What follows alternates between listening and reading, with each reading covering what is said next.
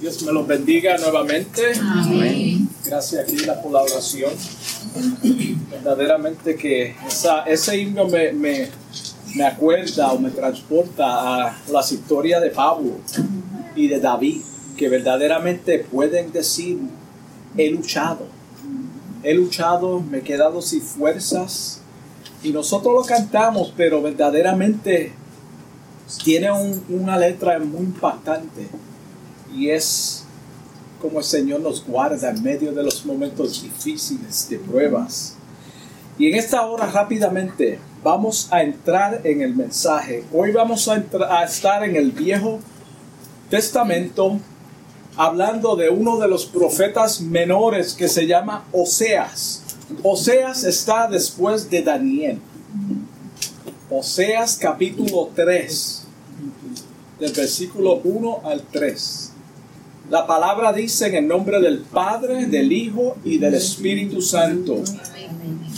Me dijo otra vez Jehová, ve, ama a una mujer amada de su compañero, aunque adúltera, como el amor de Jehová para con los hijos de Israel, las cuales miran a dioses ajenos y miran tortas de pasas.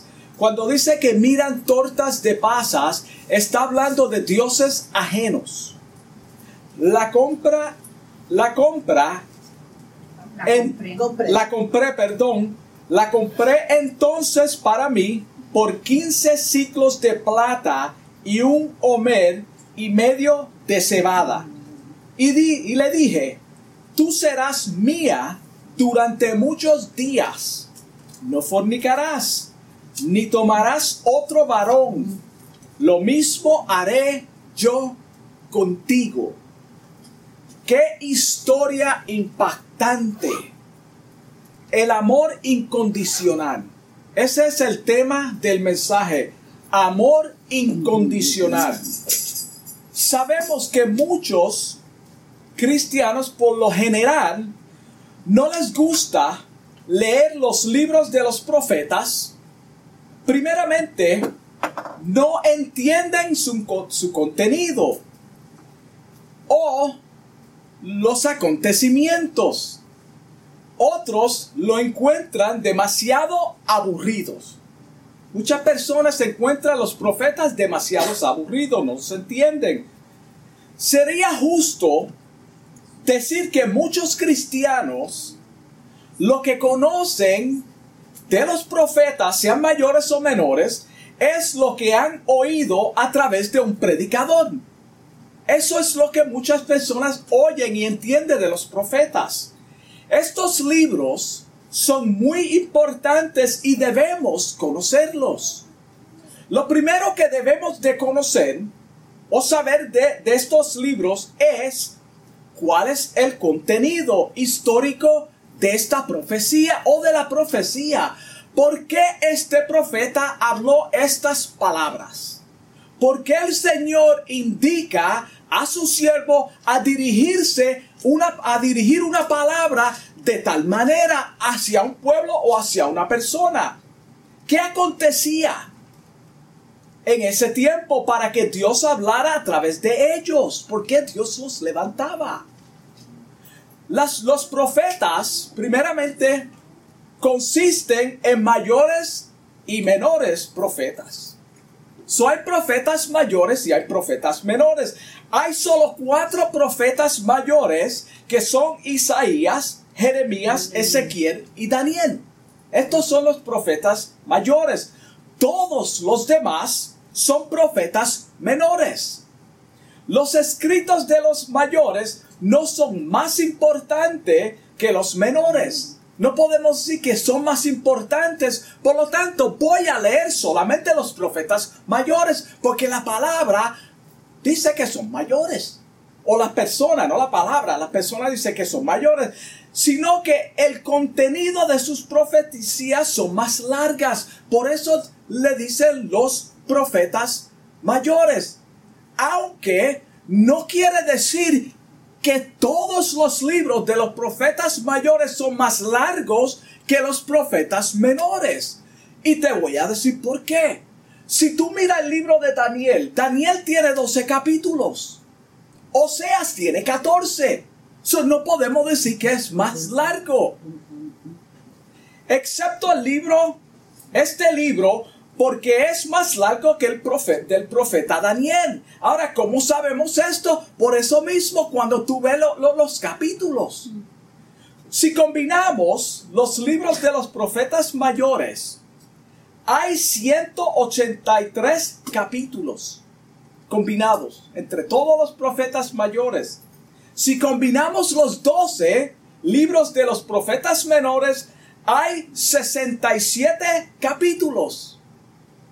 67 capítulos. Esto es un solo capítulo más que el libro entero de Isaías que tiene 66 capítulos.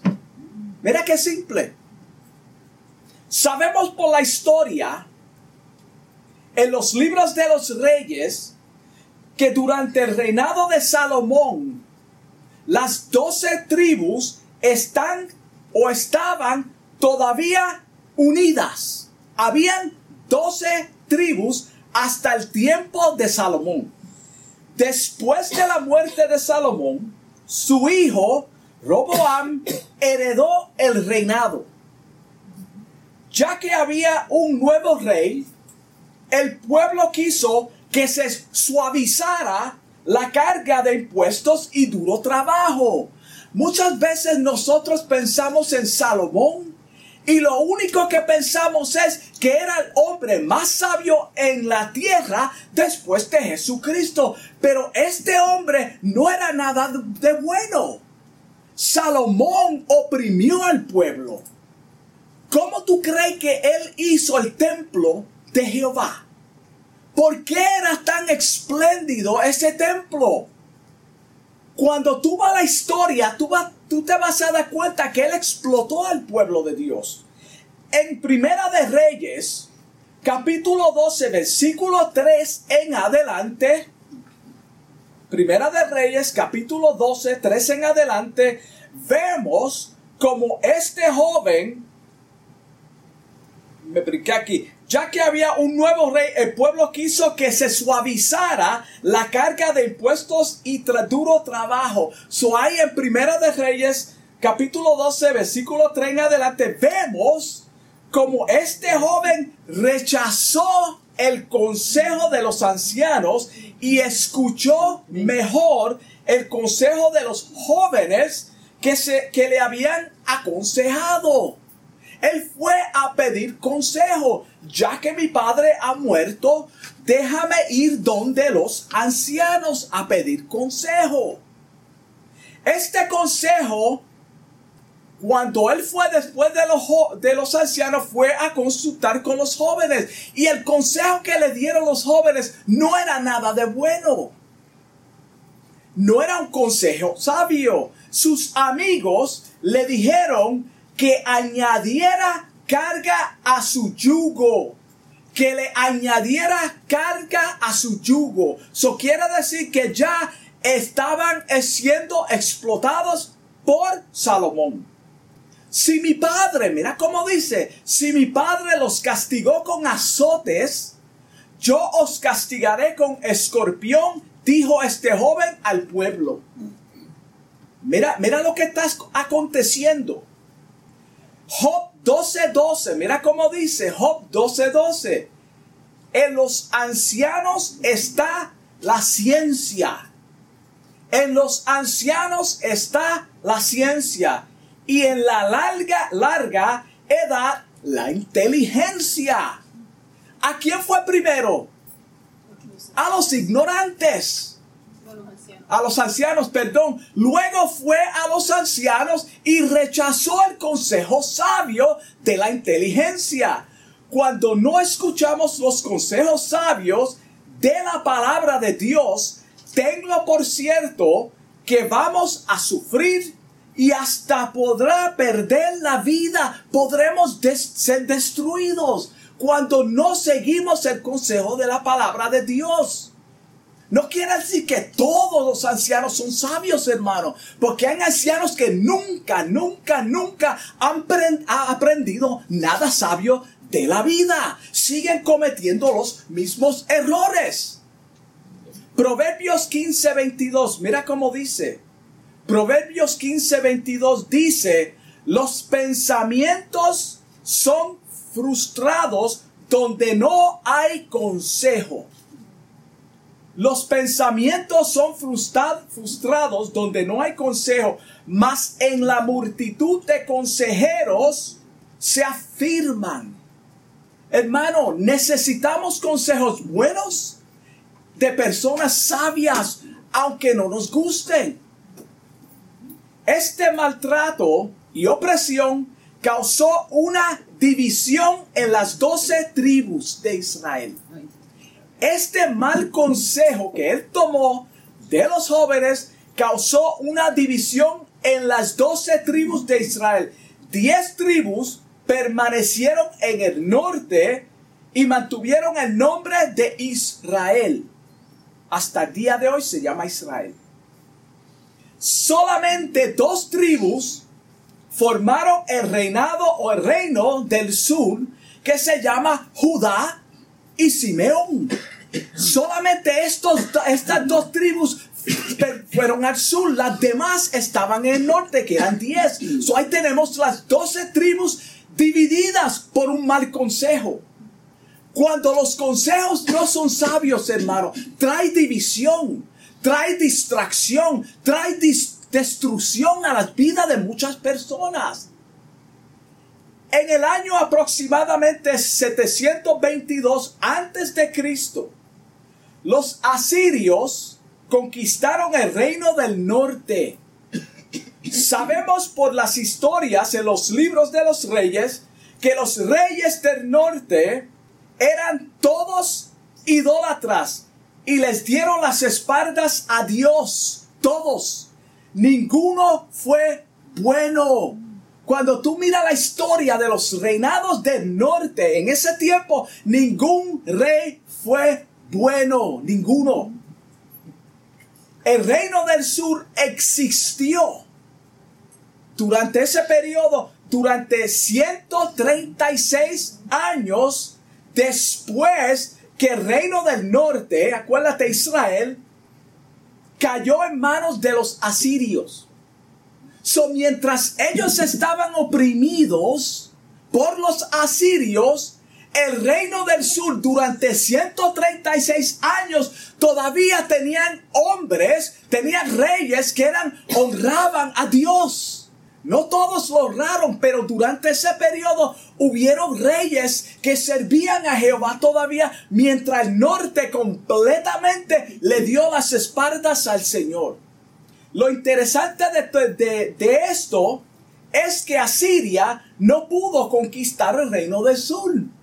No lo pudieron conquistar. ¿Por qué? Si eran dos, solamente dos tribus. ¿Qué es mayor, diez o dos? diez. Si conquistaron a diez, diez, tribus, ¿cómo puede ser posible que no dominen solamente dos tribus que, que se componían en el sur? Por la, por la divina intervención de Dios.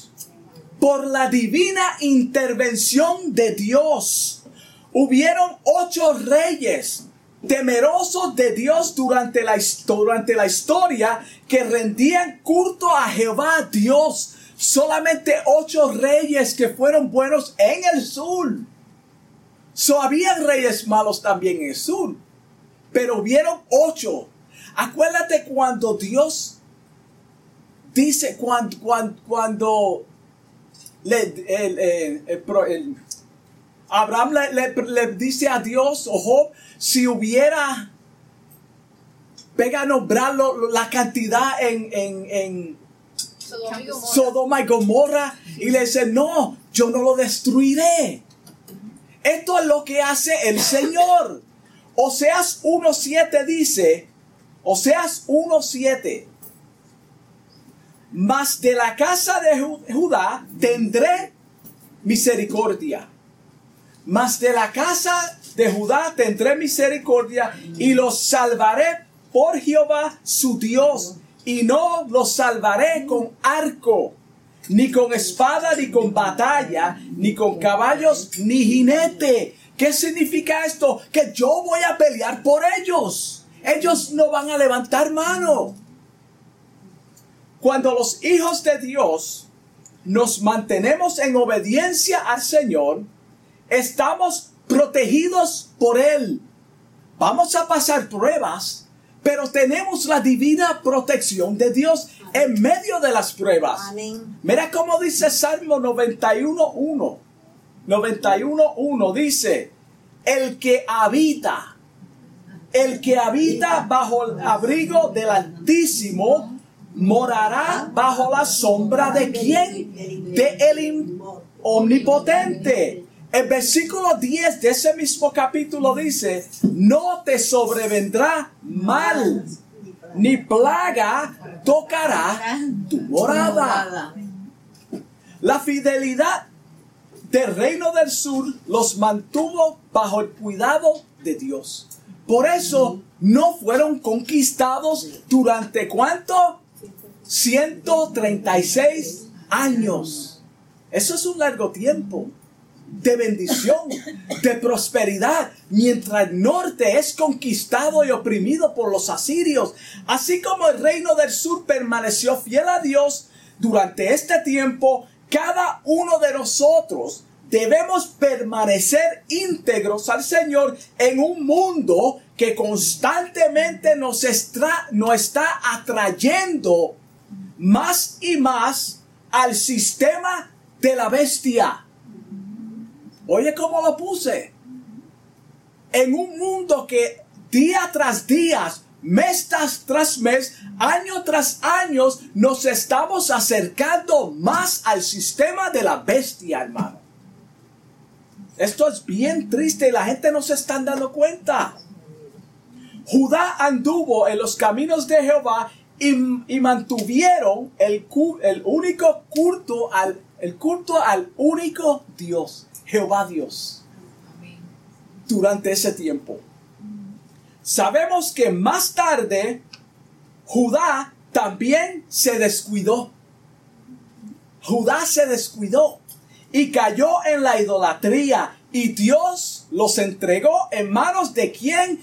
De los babilonios. Babilonia conquistó el reino del sur mientras Asiria había conquistado durante 136 años el reino del norte. So ahora hay un problema, los dos son conquistados. El pueblo de Dios cayó en manos de enemigos. ¿Por qué? Por su desobediencia, por la idolatría, por darle las espaldas al único Dios verdadero. Gloria a Dios. Los babilonias, babilónicos luego conquistaron el norte y reemplazaron a Siria como potencia mundial de aquel tiempo. So, ellos, los, los babilónicos, conquistaron ahora también el reino del norte. So, tienen el sur y el norte. En tiempo de Oseas, el profeta Oseas el pueblo estaba en abundancia. A pesar de que eran conquistados. Estaban en abundancia. Si vas al libro de Segunda de Reyes 14:25, ahí tú vas a ver que Jeroboam tuvo tremenda victoria sobre los enemigos y expandió su territorio. Él expandió su territorio. La economía estaba buena. Había abundancia de todo. No hacía falta nada. Las cosas estaban buenas. Estaban tan y tan buenas que se olvidaron de Jehová. Estaban tan y tan buenas que se olvidaron de Jehová comenzaron a sumergirse más y más en la idolatría. Se olvidaron de que las fuerzas venían de Jehová.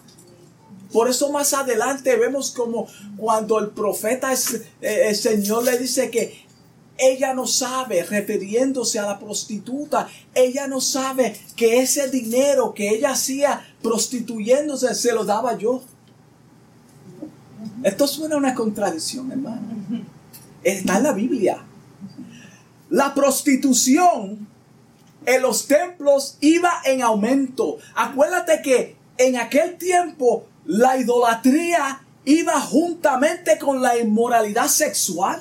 En los templos, en la casa de Jehová, había prostitutas nominadas para esto. Esa era su función. Podemos asociar nuestro tiempo presente con la decadencia de ellos podemos identificarlos. ¿En qué sentido? Estamos prósperos. Estamos prósperos. Hay abundancia de comida. Tenemos trabajo. Los que no trabajan reciben ayuda del gobierno. Nadie verdaderamente está pasando hambre. El que pasa hambre es porque posiblemente está en la calle, es un drogadicto y no tiene apetito de comida hasta que verdaderamente no le quede remedio. Pero por lo general todo el mundo come. Todo el mundo, hay abundancia de comida. Muchos ya están retirados y reciben una pensión fija. Todo el mundo está bien. Sin embargo, el Señor ha tomado segundo lugar en nuestras vidas. ¿Por qué? Porque tenemos abundancia. No hace falta buscar del Señor. Yo lo tengo todo. ¿Para qué servirle? Lo tengo todo. Solo, solo nos acordamos de Dios cuando tenemos problemas, cuando necesitamos ayuda que nosotros por sí no podemos resolver. Entonces acudimos a un poder superior a nosotros. Señor, ayúdame. Por eso la falsedad de muchas personas en medio de la crisis, hermano. Dios no los escucha porque sabe que su corazón no es íntegro, sino que están clamando porque le ha llegado el mal momento por su desobediencia, por rechazar a Dios. Tienen que pasar el proceso. El pueblo de Dios fue conquistado. El pueblo de Dios sufrió. La idolatría hacia el dinero y todas las posesiones que tenemos se ha convertido en nuestro ídolo. Se ha convertido en nuestro ídolo. En tiempos bíblicos habían prostitutas en los templos y era parte de la adoración a Baal. Ahora, hoy la pornografía está a la disposición con tan, con tan solo prender nuestro teléfono. ¿Cuál es la diferencia? Absolutamente ninguna.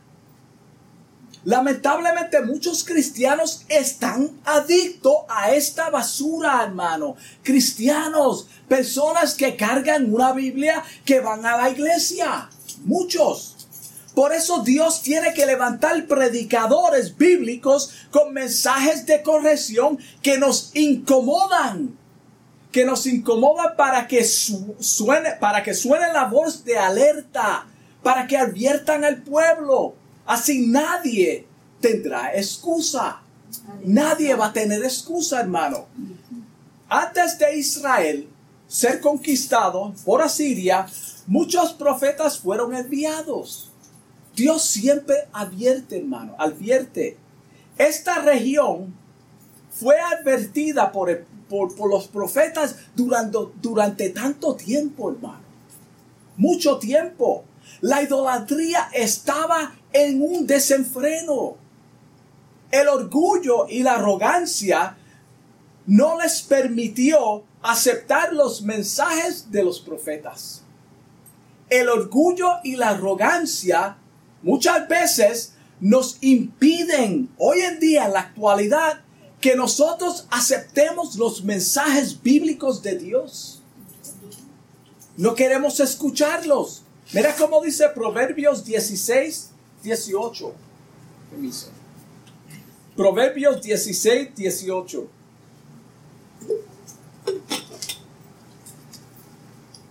Y esto es una advertencia y es una realidad. Antes del quebrantamiento es la soberbia. Antes del quebrantamiento es la soberbia. Y antes de la caída, la altivez de espíritu. Hermano, el Señor siempre advierte antes de traer juicio. Siempre da la voz de alerta. Oseas fue un profeta local, el cual Dios usó no solo con palabras. Dios no solamente lo usó con palabras, sino con su vida personal. Con su vida personal. Él era la profecía. Sus palabras fueron advertencia, pero él personalmente era la profecía. Wow.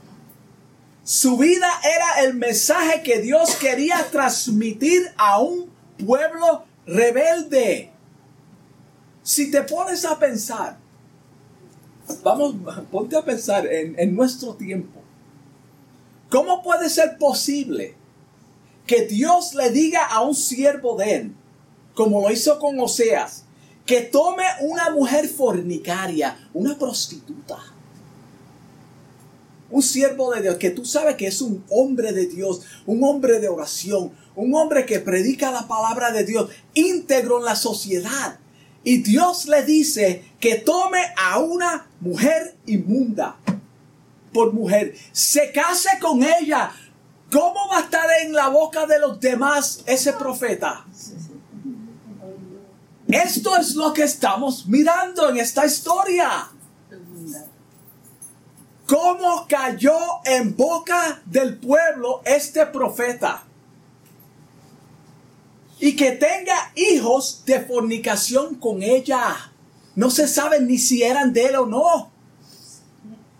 Posiblemente lo eran. Pero está la duda. ¿Por qué? Porque es una prostituta, hermano.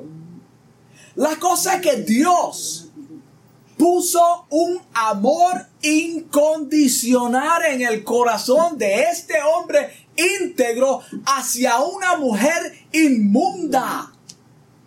Amor incondicional, hermano, no mira defectos. El amor incondicional no le importa tus defectos. Porque la, la tierra fornica apartándose de Jehová. Esta es la excusa, o sea, tú eres mi siervo. La razón que yo pongo este amor incondicional hacia esta mujer inmunda es porque la tierra fornica contra mí. ¿Qué culpa tengo yo? ¿Por qué tú me tienes que usar a mí de esta forma? ¿Por qué no usas a un inmundo y lo convierte? No. Hermano, ¿quién entiende la mente de Dios? Esto suena locura. Hoy en día no aceptaríamos esto. Ese mensaje no es de Dios. Satanás te dijo que te casara con ella. No fue Dios. Dios no hace eso. Tú eres un hombre santo. Tú eres íntegro. Ella no. Diríamos, eso no es de Dios. Jamás el Señor haría que su siervo se casara con ella. No, eso no es de Dios, hermano. Según nosotros. ¿Acaso no son suficientes las palabras del profeta? como los demás que no tuvieron que pasar por esto?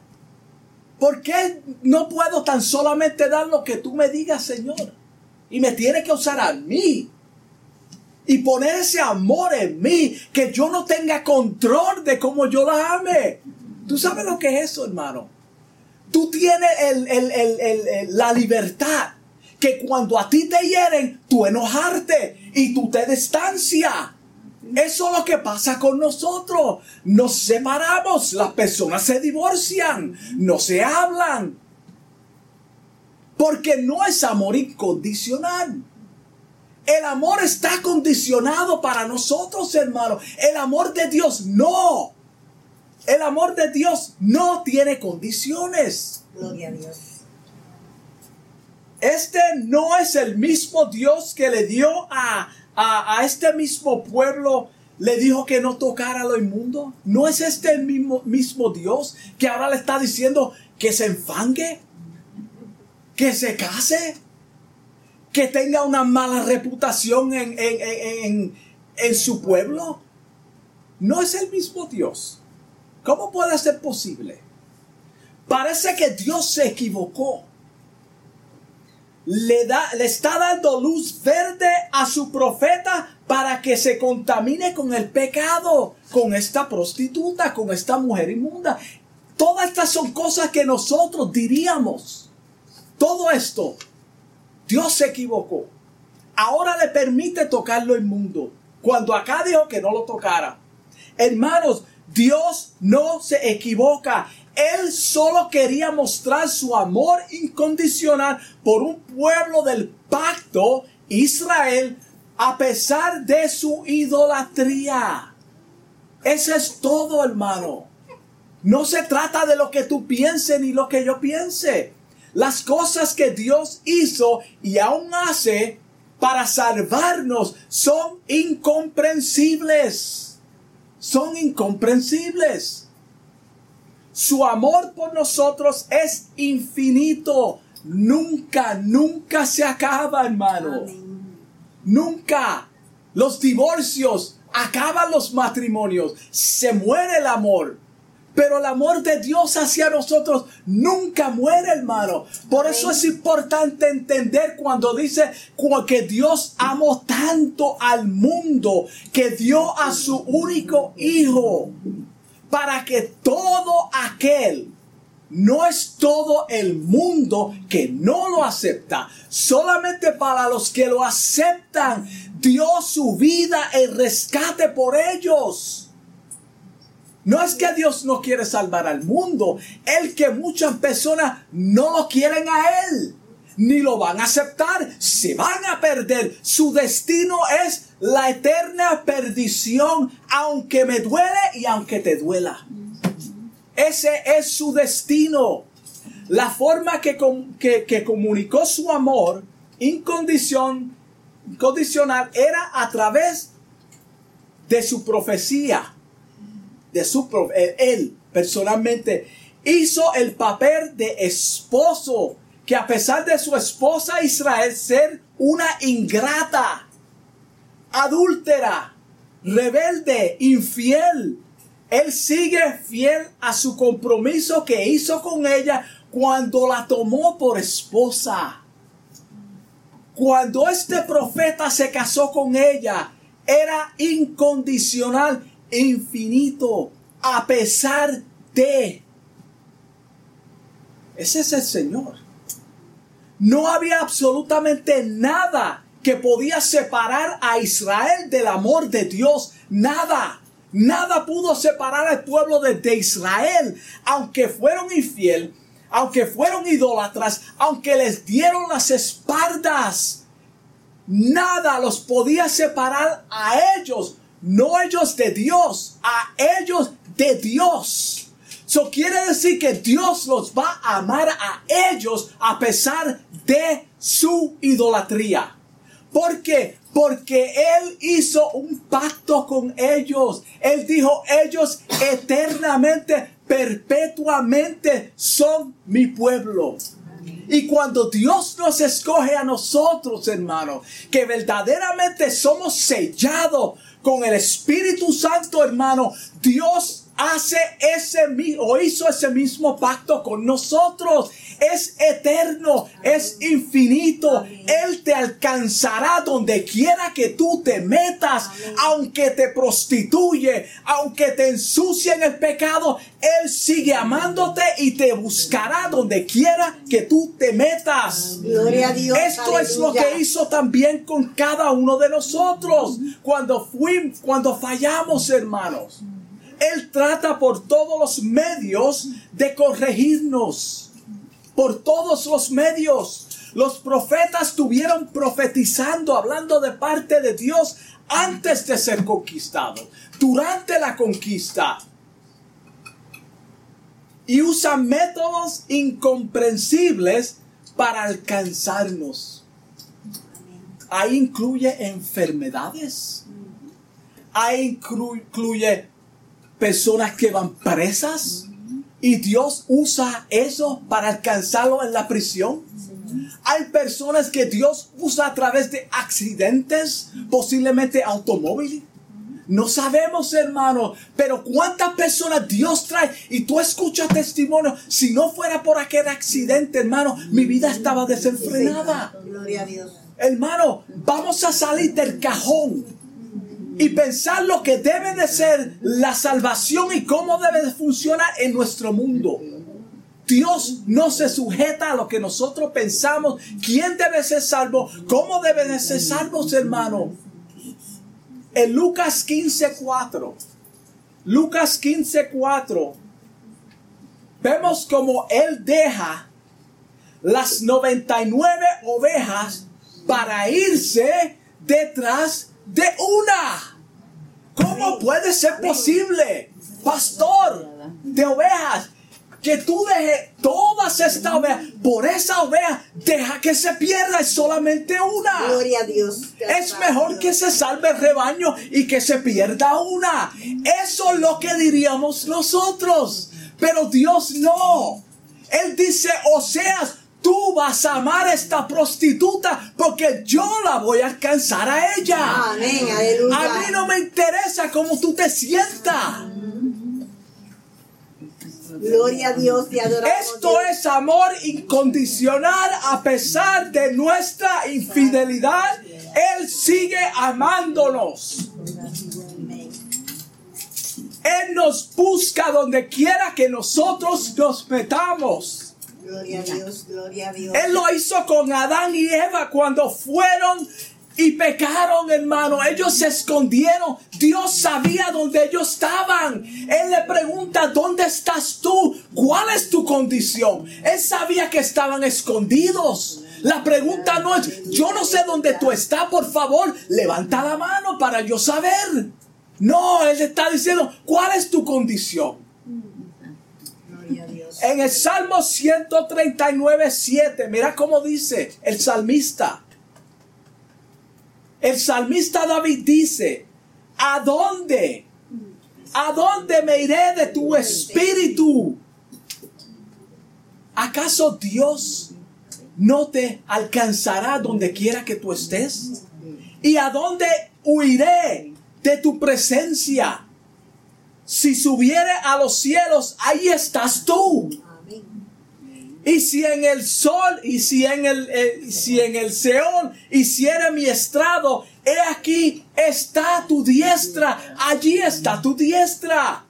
Si tomares las alas del alba y habitare en el extremo del mar, hermano, aún allí me guiará tu mano y me aseará tu diestra. Santo. Me traerá donde quiera que se encuentren las personas que Dios ha señalado, que Dios va a alcanzar, hermano, no importa dónde estén, Dios los traerá, hermano. Gracias, papá. El Señor te persigue a través de su Santo Espíritu, donde quiera que te metas, aunque te hayas escondido como la, aunque te hayas suciado como la puerca en el fango, no importa. Dios no mira eso. Dios es un Dios incondicional. Su amor es incondicional. Aleluya. El fango no es nada para Él. Nada.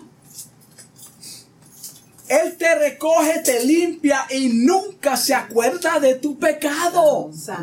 Nunca. Hermano, nunca. No permitas que nadie te selle con pecados del pasado.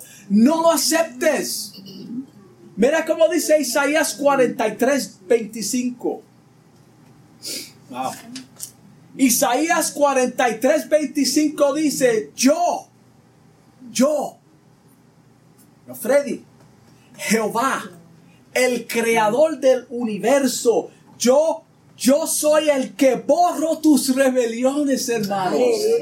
Por amor a mí, mismo. porque Porque no hay nada ni nadie superior a mí. Si yo te perdono, nadie te puede juzgar. Nadie te puede volver a poner el sello de ese pecado. Yo mismo, me, yo no me acordaré de tus pecados. Yo no me acordaré de tus pecados, dice el Señor, hermano. Así como en la vida de los judíos idólatras y rebeldes de Israel, se cumple también en cada uno de nosotros lo que dice Romanos 8:35. Mira cómo dice Romanos 8:35. ¿Quién nos separará del amor de Cristo?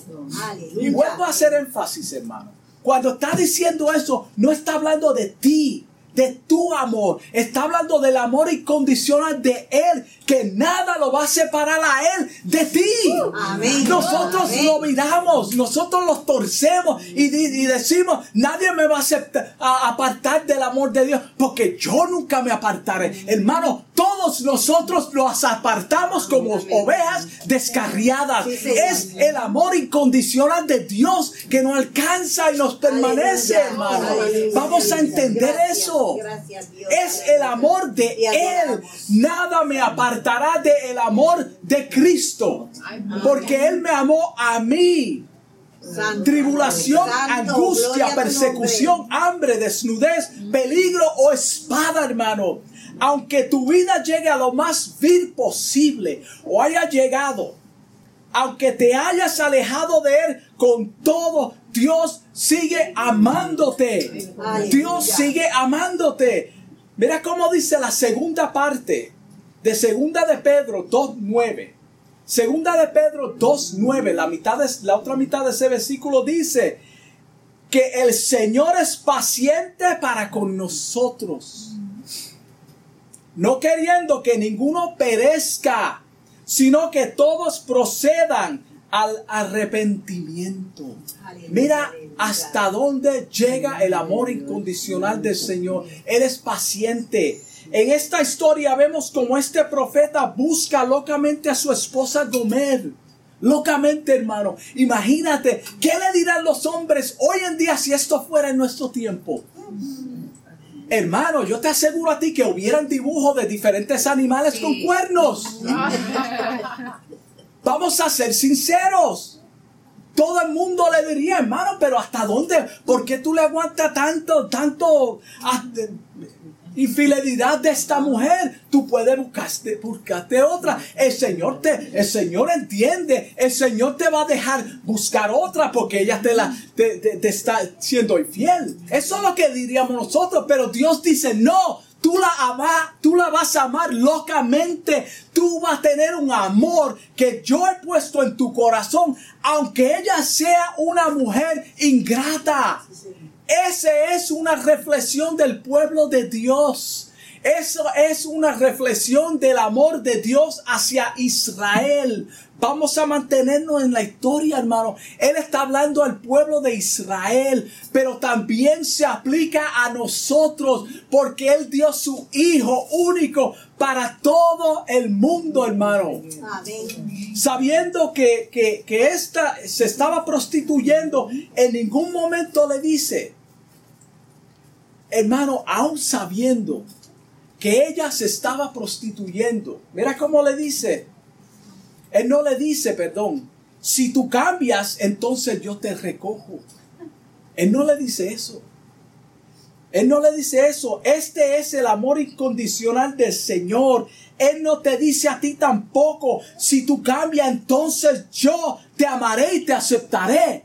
El Señor nunca dice eso. Eso no es lo que enseña la Biblia límpiate primero, entonces ven al Señor. Eso no funciona de esa forma porque nadie es capaz de limpiarse internamente si no es a través del Espíritu Santo, hermano. Amén. Nadie, nadie, nunca le diga a una persona, ve a la iglesia primero, deja esto y después ve a... No, hermano, ven como tú estás. Ven cómo tú, tú eres una prostituta. Entra, olvídate de eso. El Señor te va a transformar. si verdaderamente es el plan y propósito de Dios en tu vida. Gloria a tu nombre. Mira cómo dice Romanos 5:8. Romanos 5.8, mas Dios muestra su amor para con nosotros. Esto es bien lindo. En que siendo aún en el momento presente, tú no lo buscabas a Él.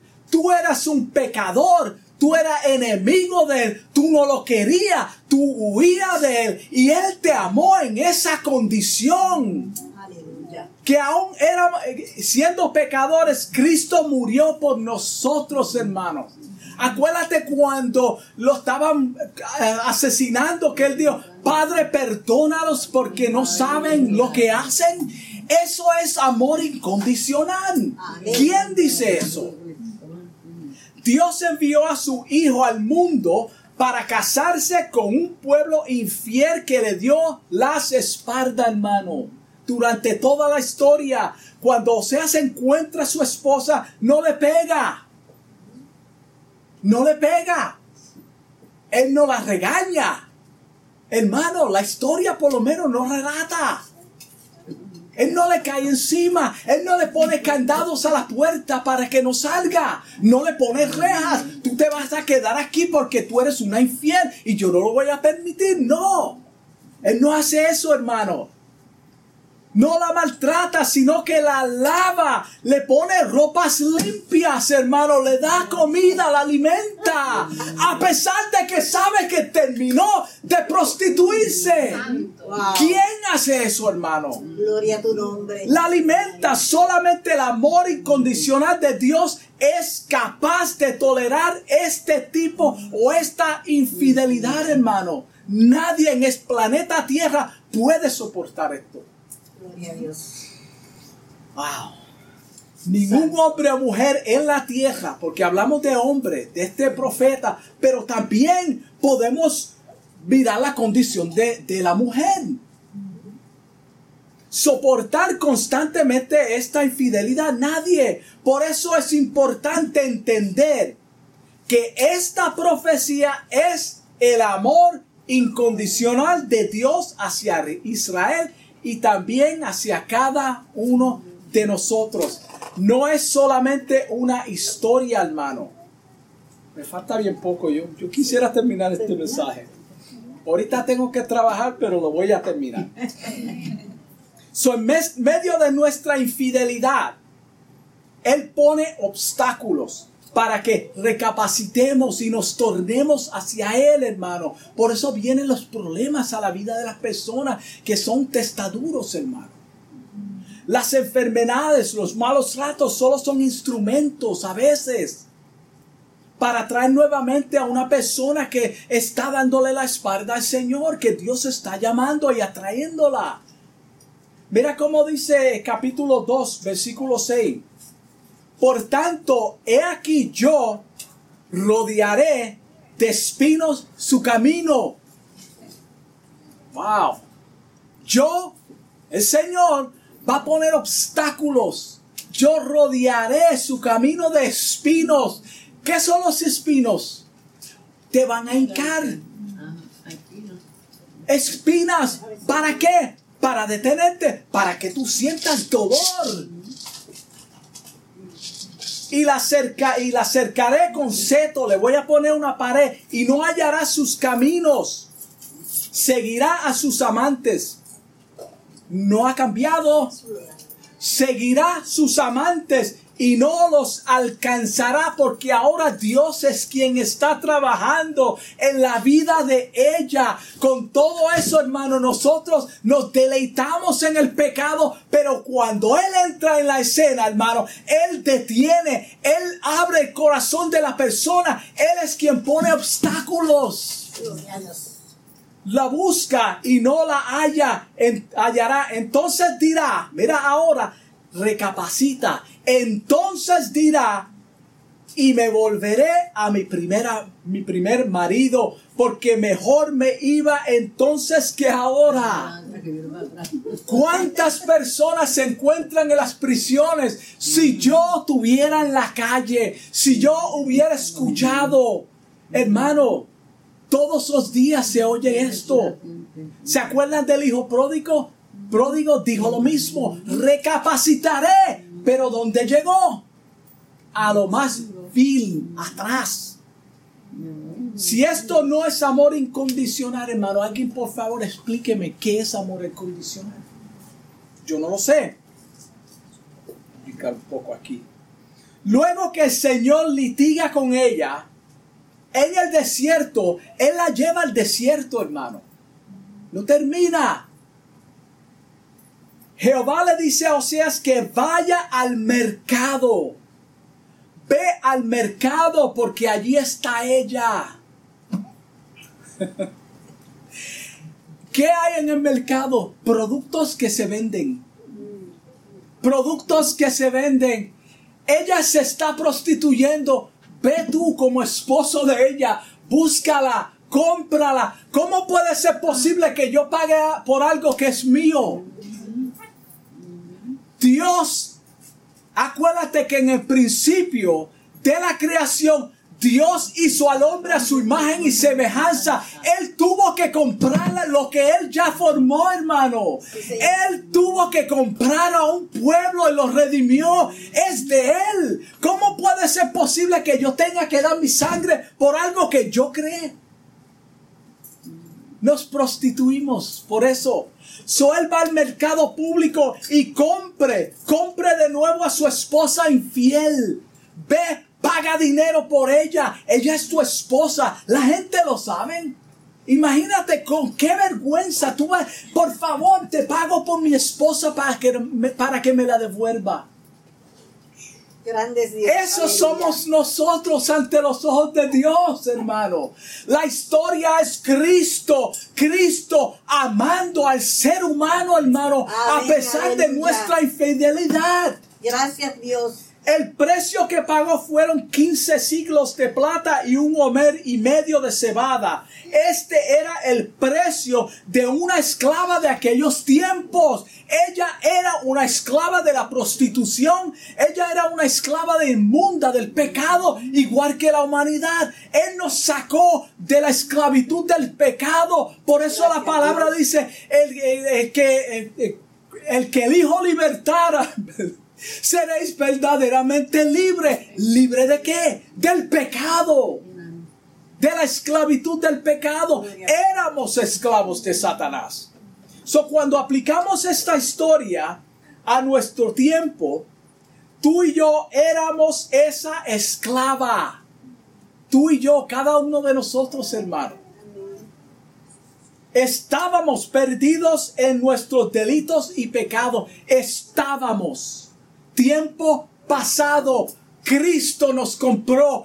Él fue al mercado. Él dio su sangre. Él pagó el precio. Y no solamente pagó el precio, nos selló con el Espíritu Santo, que somos propiedad de Él. Jamás podemos ser vendidos nuevamente. Porque somos sellados. Somos propiedad de Él. Amén. Ahora somos libres de la condenación del pecado. No se puede enseñorear, enseñorear más de nosotros el pecado, hermano. ¿Qué significa esto? ¿Que no vamos a pecar? No. Quiere decir que no somos esclavos del pecado. Mira cómo dice Romanos 8.1. Vamos a la palabra. Ahora pues, tiempo presente, ahora que somos libres, ahora que somos libres, ninguna condenación hay para los que están en Cristo Jesús. Los que no andan conforme a la carne, sino conforme al Espíritu, hermano. Y con esto concluyo, hermano. Gracias a Dios por su amor incondicional. Su amor infinito, hermano. Que nos sacó del fango. Él nos limpió. Él nos limpió, hermano. Y ahora estamos en su presencia. No hay ninguna condenación para nosotros, hermano, porque Él nos limpió. Él nos salvó, hermano. Nosotros, aún en nuestro tiempo presente, aunque no seamos perfectos en el sentido de que no fallamos, Él sigue amándonos. Amén. Él es quien tomó nuestros pecados. Él dice, yo soy el abogado. Aunque tú fallas, Yo soy tu abogado, yo te represento ante el Padre. El Padre me mira a mí, la perfección de mi sacrificio, la cruz del Calvario. Tú eres perdonado. Él jamás se acuerda de tus pecados, hermano. Vamos a inclinar nuestro rostro. Santo, santo, santo. Padre, gracias Señor por esta palabra que tú me has dado, Dios mío. Te doy gracias, Padre, por ese amor incondicional. Gracias Señor, que nos alcanzó, Padre, a pesar de nuestra infidelidad, a pesar de que aún todavía fallamos, Señor. Tu brazo, tu mano sigue, sigue extendida, Señor. Tú nos alcanza, nos trae con cuerdas de amor, Padre. No queriendo que ninguno de nosotros nos perdamos, Señor. Te doy gracias por ese amor, Señor. Bendice a cada hermano aquí presente, Dios mío, que ha escuchado esta palabra, Dios. Te pido en el nombre de Jesús que podamos reflexionar y meditar en ella, Señor. Que podamos entender realmente que tu amor, Señor, no tiene límites, Señor. No tiene límites, Señor. Te amamos, Señor, y te bendecimos. Gracias, Señor, en el nombre de Jesús. Amén. Amén. Amén.